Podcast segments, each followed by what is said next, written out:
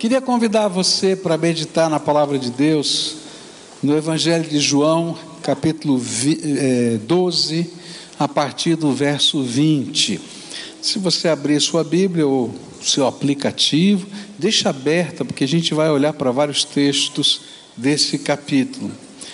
Diz assim a palavra do Senhor, não é? Evangelho de João, capítulo 12, a partir do verso 20.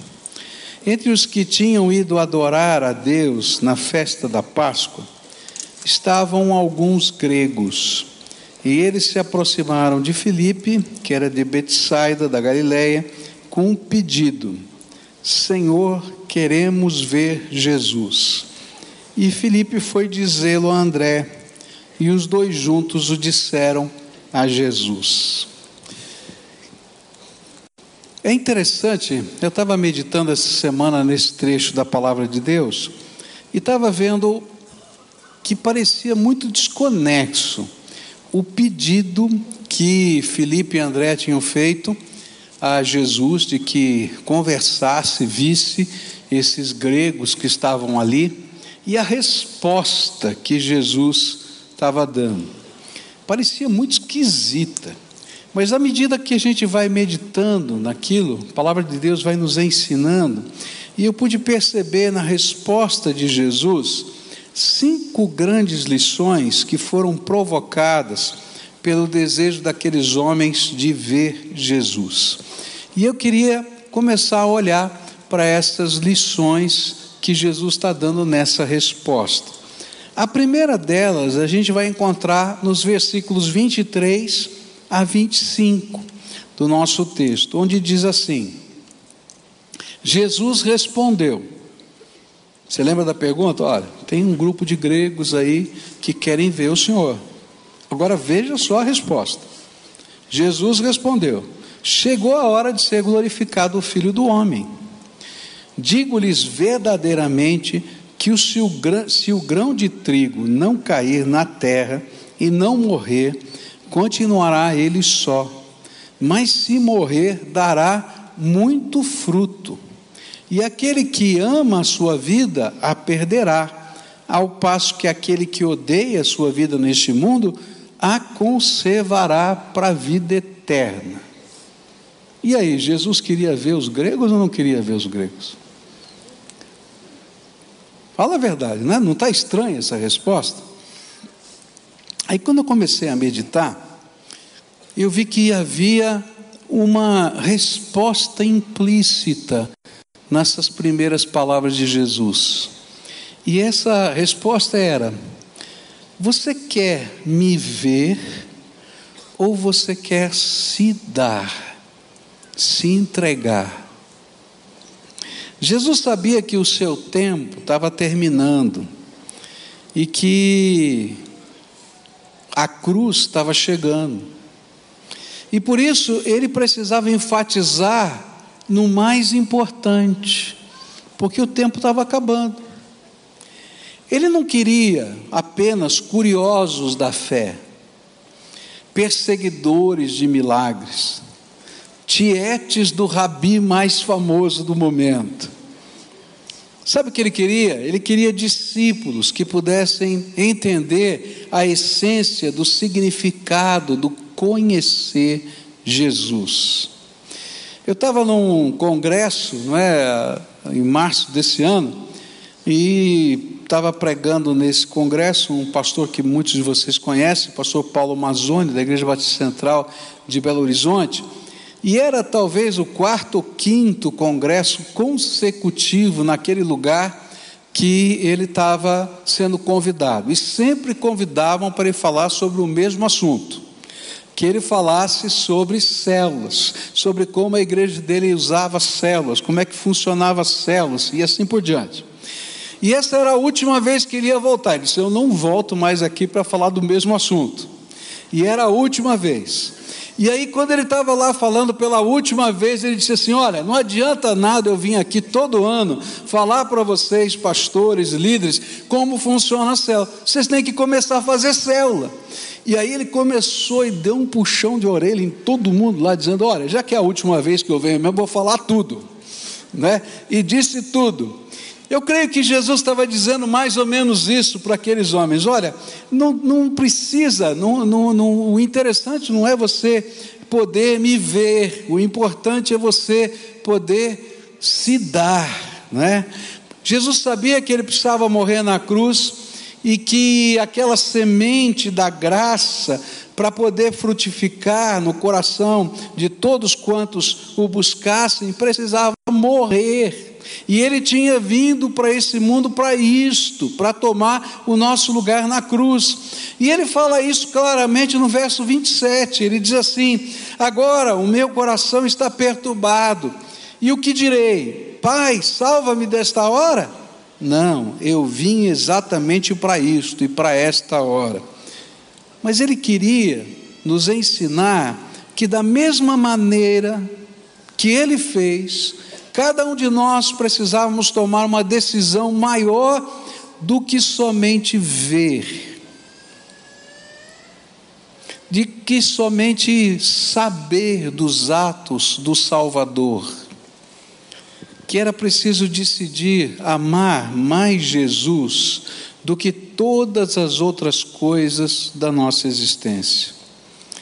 Era preciso andar com os pés aqui na terra, mas com os olhos fitos lá no céu.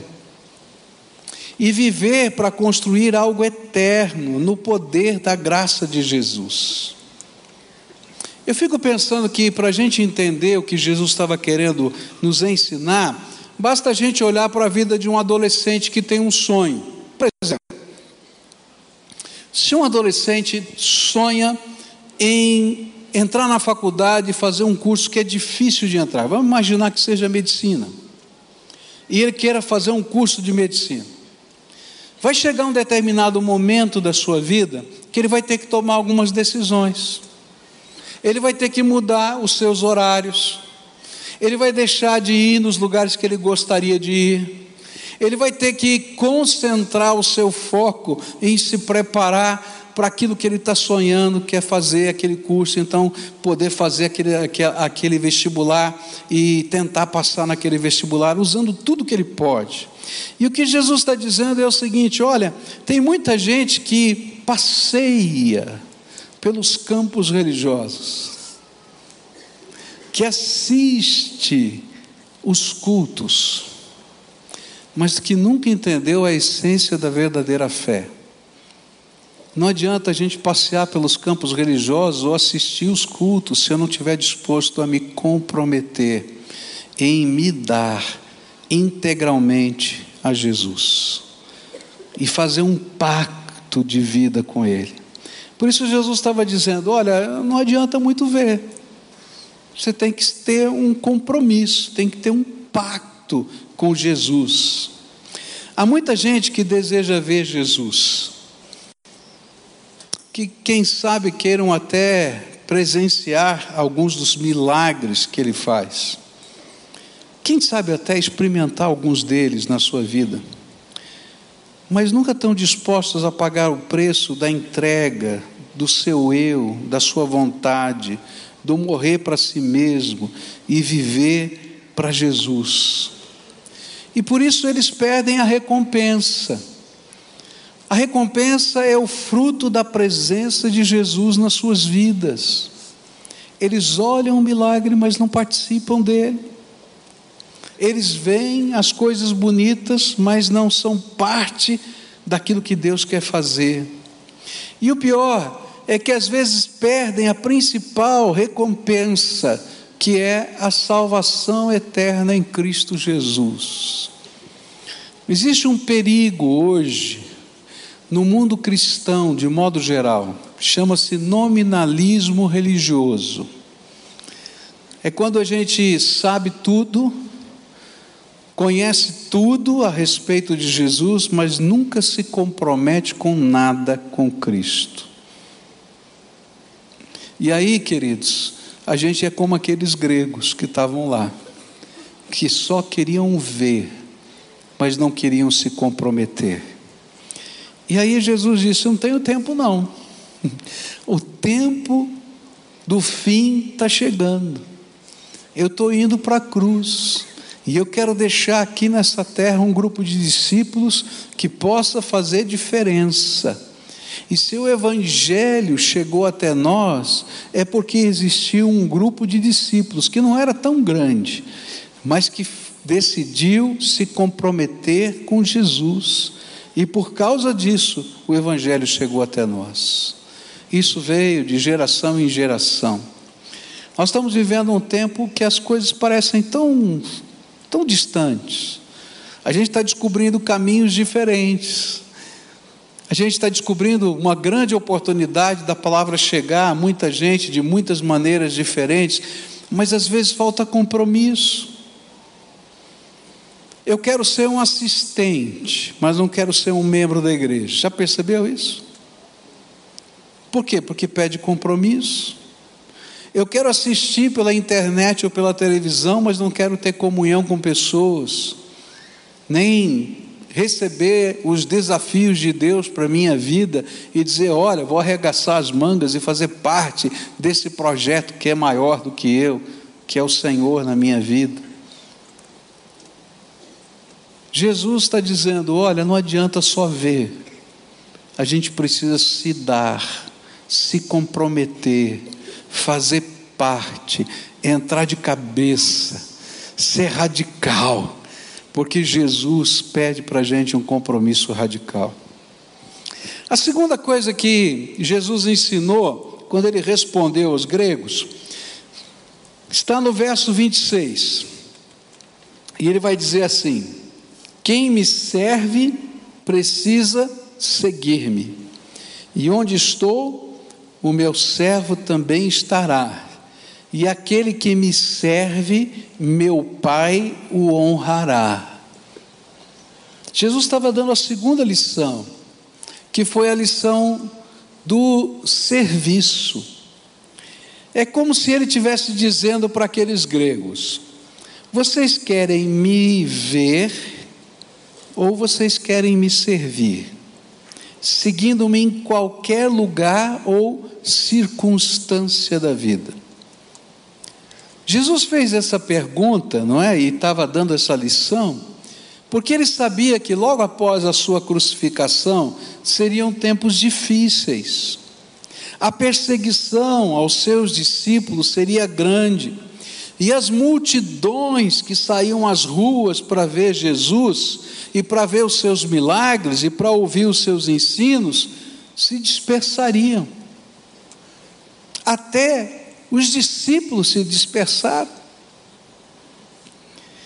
E é interessante que Jesus já havia preparado o coração da igreja, dos discípulos, para esse fato, e esse fato continua acontecendo até hoje, porque pessoas ainda querem só ver Jesus e não se comprometer com Ele. Jesus contou uma parábola para explicar sobre isso, e foi a parábola do semeador. E ele disse assim: o semeador semeia a palavra. E algumas pessoas são como a semente à beira do caminho, onde a palavra é semeada. E logo que a ouvem, Satanás vem e retira a palavra nela semeada. Outras, como a semente lançada em terreno pedregoso, ouvem a palavra e logo a recebem com alegria. Todavia, visto que não têm raiz em si mesmas, permanecem por pouco tempo. E quando surge alguma tribulação ou perseguição por causa da palavra, logo abandonam. Outras, ainda como a semente lançada entre espinhos, ouvem a palavra, mas quando chegam as preocupações desta vida, o engano das riquezas e o anseios por outras coisas, sufocam a palavra, tornando-a infrutífera. E outras pessoas são como a semente lançada em boa terra, ouvem a palavra, aceitam e dão uma colheita de 30, 60 e até 100 por um. É interessante Jesus olhar para isso. Ele está dizendo assim que daqueles que querem ver Jesus, alguns são céticos, mas assim mesmo querem ver Jesus. E os céticos são o terreno pedregoso, duro, beira do caminho, onde a semente é lançada, e logo vem Satanás e arrebata a semente. E sabe como é que ele vem? Ele vem com as filosofias, com as ideologias que sustentam o nosso ceticismo. E aí a gente vê, ouve, sabe que está vendo alguma coisa, mas diz: Isso não é para mim, não tem nada a ver com esse negócio. Mas é interessante que eles querem ver também, para saber como é que funciona. Até fazem pesquisa para saber como os marqueteiros podem falar conosco. Eu me lembro uma vez que queriam marcar uma entrevista comigo para saber como é que podiam vender eh, eh, cerveja sem álcool para crente. É não, é sério. Eles não estavam preocupados em ver Jesus, nada disso, eles queriam vender. E às vezes vem até aqui para conversar. Mas não é verdade isso. Mas a Bíblia fala que havia um segundo tipo de gente também, não é? Que quer ver e que logo que ouvem, né? Logo que a palavra é lançada, eles recebem com alegria, mas não têm raiz em si mesmos e permanecem por pouco tempo. E quando surge a tribulação ou a perseguição por causa da palavra, logo abandonam. Isso eu chamo de os decepcionados. Você conhece gente decepcionada? Eu conheço um monte de gente decepcionada. Está cheio. E eu vou dizer para você: todos nós temos muitas razões para sermos decepcionados com a vida. Se eu procurar no meu coração, eu vou encontrar N razões para ser uma pessoa decepcionada com a vida.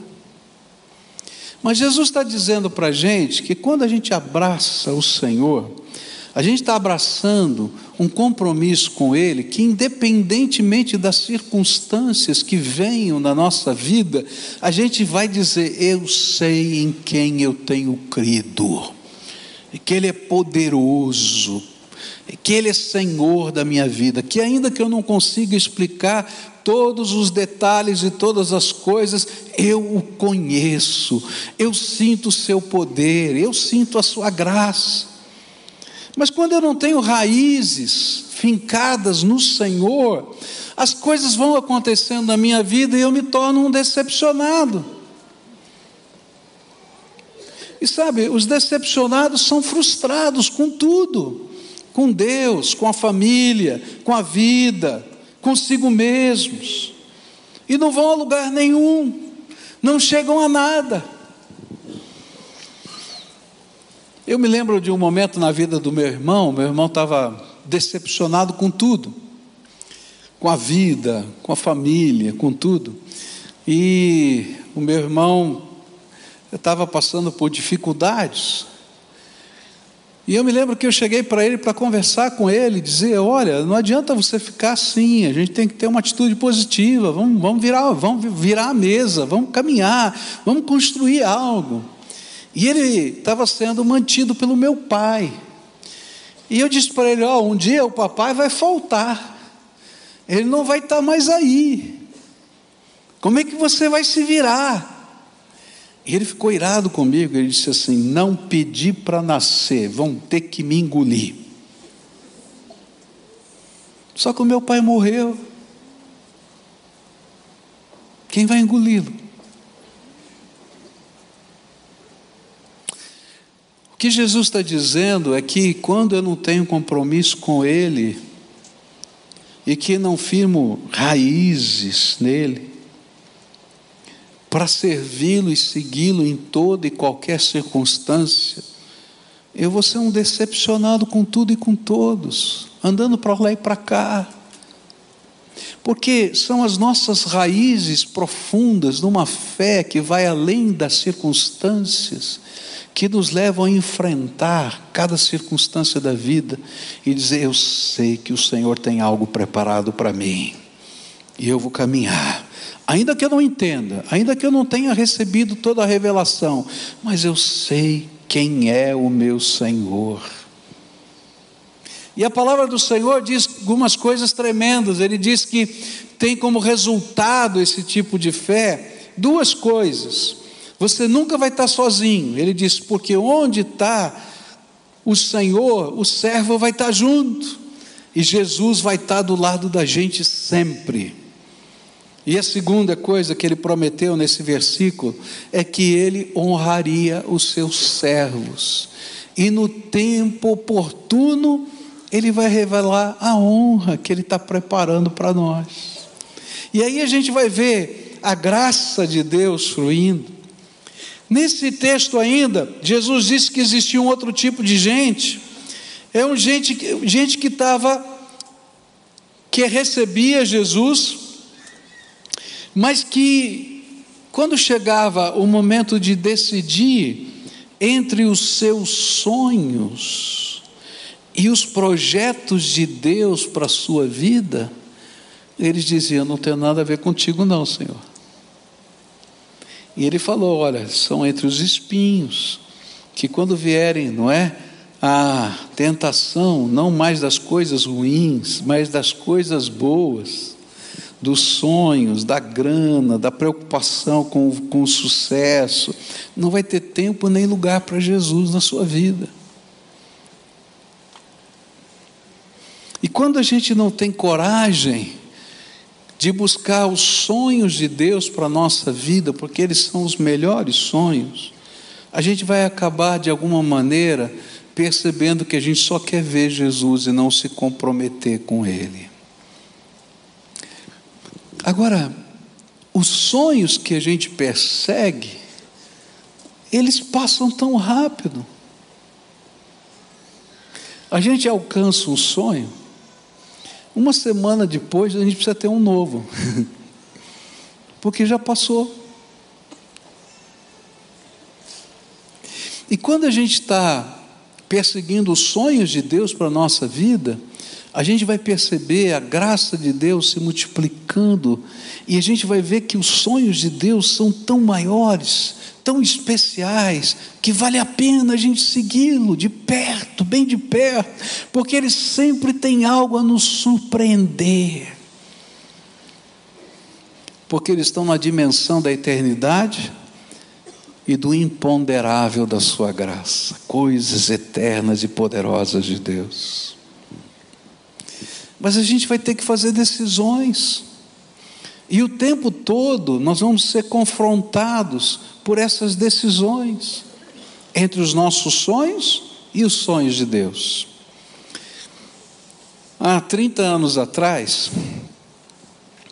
um pouco mais de 30 anos atrás, eu tinha um sonho.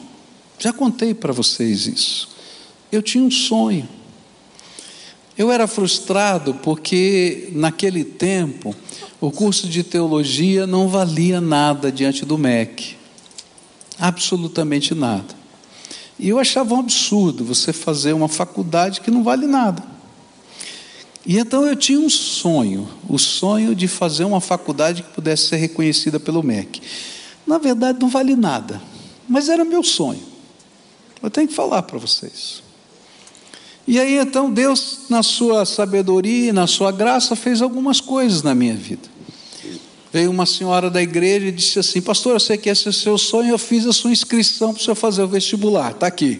O senhor vai fazer. O senhor não faz, então eu vou fazer, estou dando para você. Eu achei um absurdo ela fazer a inscrição minha no vestibular. Aí eu saí de férias. Quando saí de férias, Estava chegando o dia do vestibular, a minha esposa perguntou: Você não vai fazer o vestibular? Eu falei: Eu achei um absurdo ela fazer esse negócio assim, não tem nada a ver. Tá? Eu falei assim: Olha, se Deus está te dando isso, será que Ele não tem alguma coisa para você? E aí então nós estávamos lá em Serra Negra, eu peguei o carro, voltei para São Paulo, né, naquele dia anterior ao vestibular. E aí bateu o desespero: tenho que estudar para o vestibular.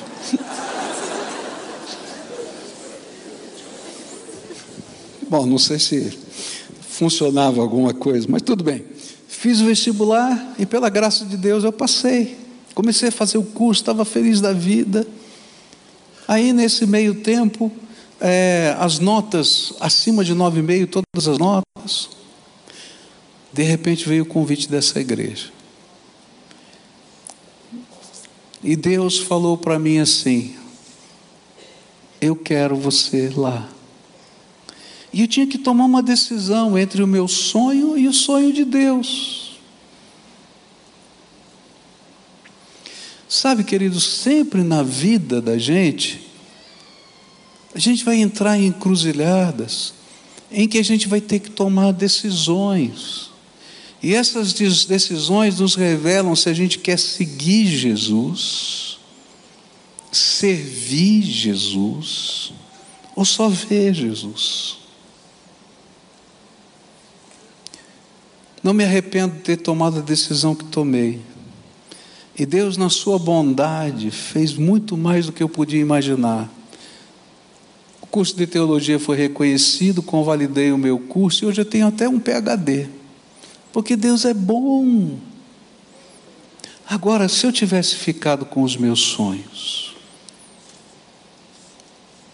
eu seria como aqueles que estão entre os espinhos que não dão o fruto que Deus gostaria que desse. Jesus disse para aqueles gregos que não adiantava só vê-lo, que era preciso que eles estivessem dispostos a servi-lo em qualquer circunstância da vida, mesmo que fosse no meio das tribulações, porque Jesus queria que um povo que estivesse com ele tivesse um compromisso radical com ele, com a sua obra, com os seus ensinos, com a sua vontade, em todos os lugares, em todas as circunstâncias, e que isso teria uma grande recompensa, porque sempre Jesus está com aquele que o serve, e no momento certo, o Pai e o Filho honram estes servos seguidores. Eles nunca vão estar sozinhos, porque Jesus vai acompanhá-los com o seu poder, e a marca da unção de Deus na vida deles será a sua honra. Eu estava num congresso internacional quando eu ouvi o testemunho de um pastor, e esse pastor contou uma história incrível. Ele estava construindo um novo templo num lugar, é, num país que antigamente tinha sido muito fechado para a pregação do Evangelho. E eles conseguiram adquirir uma área que antigamente era um parque da cidade, um lugar imenso. Eles vão construir um templo ali, estão construindo, na verdade, um templo ali. E quando ele contou para o seu pai e para o seu avô o lugar que eles estavam adquirindo para poder construir o templo, o papai desse pastor e o avô dele começaram a chorar. Ele disse: Puxa vida, eu estou contando uma notícia boa, vocês estão chorando, o que está acontecendo? Ele disse assim: Você sabe que lugar é aquele? Aquele lugar era onde os presos por causa do Evangelho, eram levados para serem torturados. Naquele parque havia um lugar onde esses, esses presos, por causa do Evangelho, eram torturados. Eu e seu avô fomos levados para lá. E quando nós estávamos lá naquele lugar, nós pedíamos algo a Deus. E eu fico pensando, né, quando a gente tem o nosso foco nas coisas de Deus, como a nossa oração às vezes é diferente. Talvez se eu tivesse lá, né, se você tivesse lá, se nós estivéssemos lá, então a nossa oração, Senhor, nos livra desse negócio. Como é que pode ser? Mas sabe o que aqueles homens estavam orando? Senhor, que um dia nesse lugar o teu nome seja pregado. E agora você vem me dizer que exatamente no lugar onde o nosso sangue verteu e as nossas lágrimas caíram no chão, está sendo levantado um templo para que a palavra de Deus seja pregada nesse lugar. Sabe o que a Bíblia está ensinando para a gente?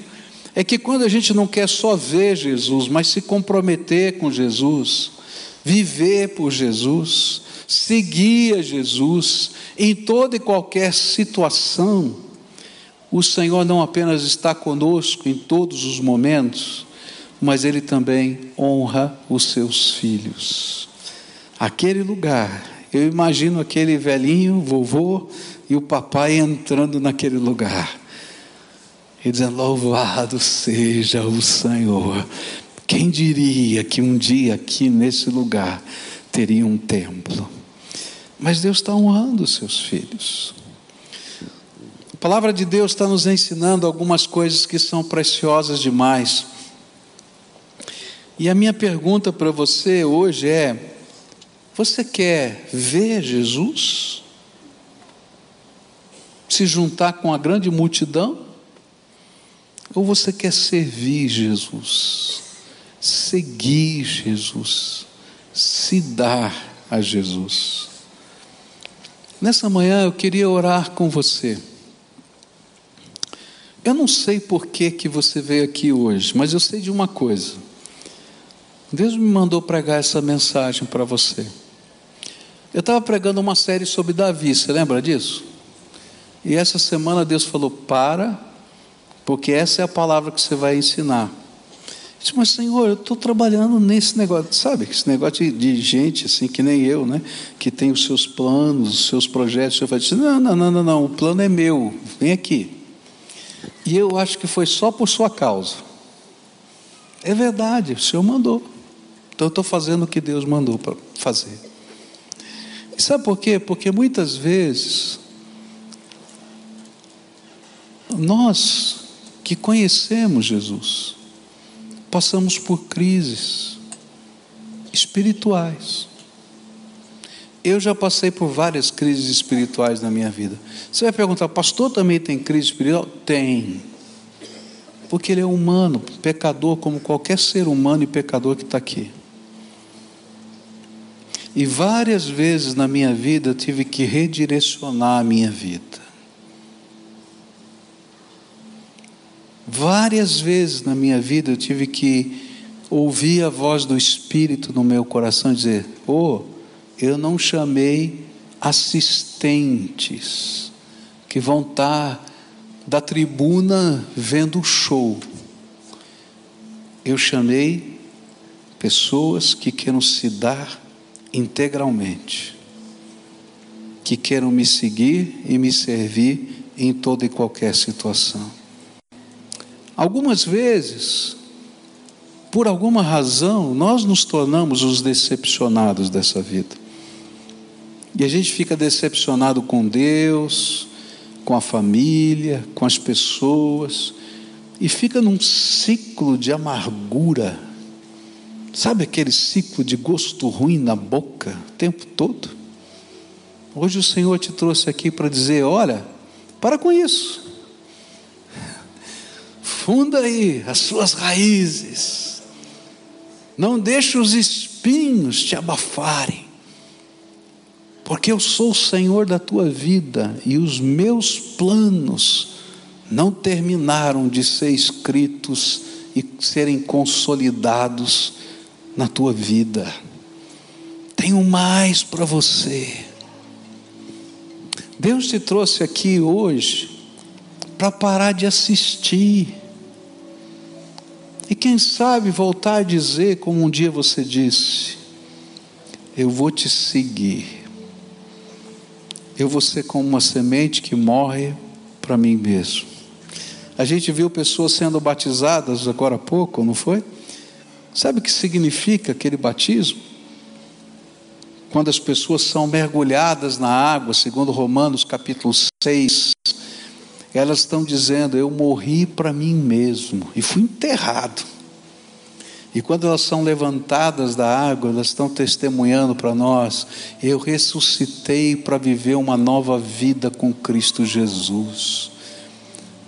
Sabe, gente, está na hora de ressuscitar para viver uma nova vida com Jesus, para ser cheio do Espírito, para crer naquilo que Deus vai fazer, para ser instrumento da graça, onde Deus o colocar. Algumas vezes, virão muitas lutas e tribulações. E quem sabe você esteja no meio dessas lutas e tribulações. Mas o Senhor está lá com você. E Ele não terminou de escrever a história. Ai, quando eu penso nisso, minha alma se enche de alegria. O Senhor está escrevendo a história. E sabe, a história que Ele escreve é muito maior e muito melhor do que a história que eu estou tentando escrever para mim mesmo. E quando eu olho para trás, e eu vejo tudo quanto Deus já fez, e olho para hoje, para as coisas que eu ainda vivo, que são lutas, eu consigo olhar para frente e dizer: Eu sei em quem eu tenho crido. Por isso, nessa manhã, eu queria orar com você. Você a quem o Espírito Santo está falando. E dizendo: Olha, não te chamei para me assistir, te chamei para você se dar, para me seguir e para me servir em toda e qualquer circunstância da vida. E talvez essa chama esteja tão fraquinha dentro da tua alma que o Senhor mandou dizer essa palavra para você. E hoje eu queria orar por você, para que essa chama fosse uma labareda do Espírito dentro de você que algo tremendo do poder de Deus esteja acontecendo na sua vida. Então, se você é essa pessoa a quem o Espírito Santo falou nessa manhã, e você quer orar junto comigo, não é? Essa entrega, essa consagração, essa, esse, essa semente que morre para poder produzir fruto. Então vai saindo do seu lugar, vem para cá, eu quero orar com você nessa manhã. O Senhor te trouxe aqui para isso. Então vem para cá, em nome de Jesus, a quem aquelas pessoas a quem o Espírito Santo falou, tocou, quero orar por você hoje. Quero orar por você hoje. Quero orar por você hoje. E sei que Deus vai derramar graça. Sei que Deus já está derramando graça. Então vem, em nome de Jesus.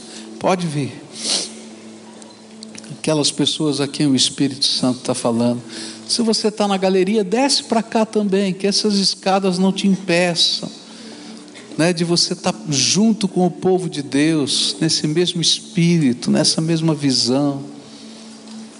Porque o Senhor tem algo tremendo, tremendo, tremendo, muito maior do que a gente pode pensar e imaginar.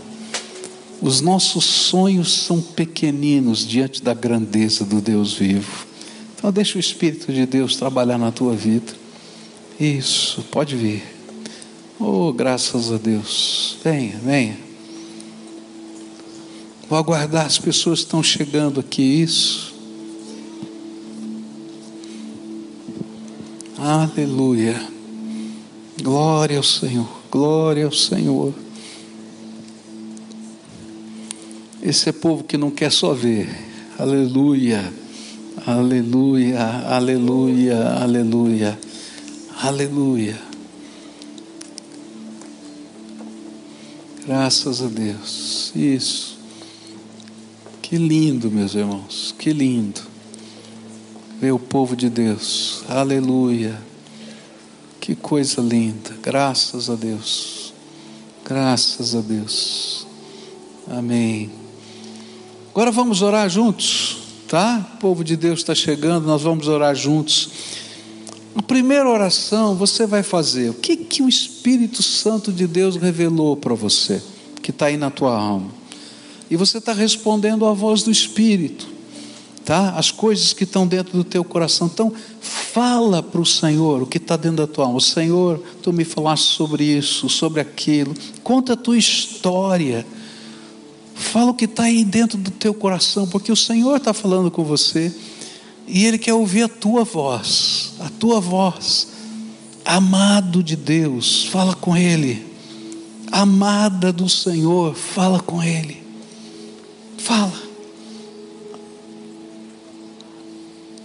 Fala dos teus medos, das dores. Fala dos sonhos. Coloca no altar de Deus. E deixa o Espírito de Deus trabalhar isso na tua vida. E afirma para Ele que você não quer ser apenas um assistente, mas que você quer se comprometer com esse Senhor. Agora eu quero orar por você. Senhor Jesus, tu conheces o coração desses teus filhinhos que estão aqui. Eles estão aqui porque o Senhor falou com eles. O Senhor falou com eles. E eles estão respondendo à voz do teu espírito, Pai. Então, nessa hora, eu quero te pedir: abra as janelas dos céus e derrama da tua presença, Senhor.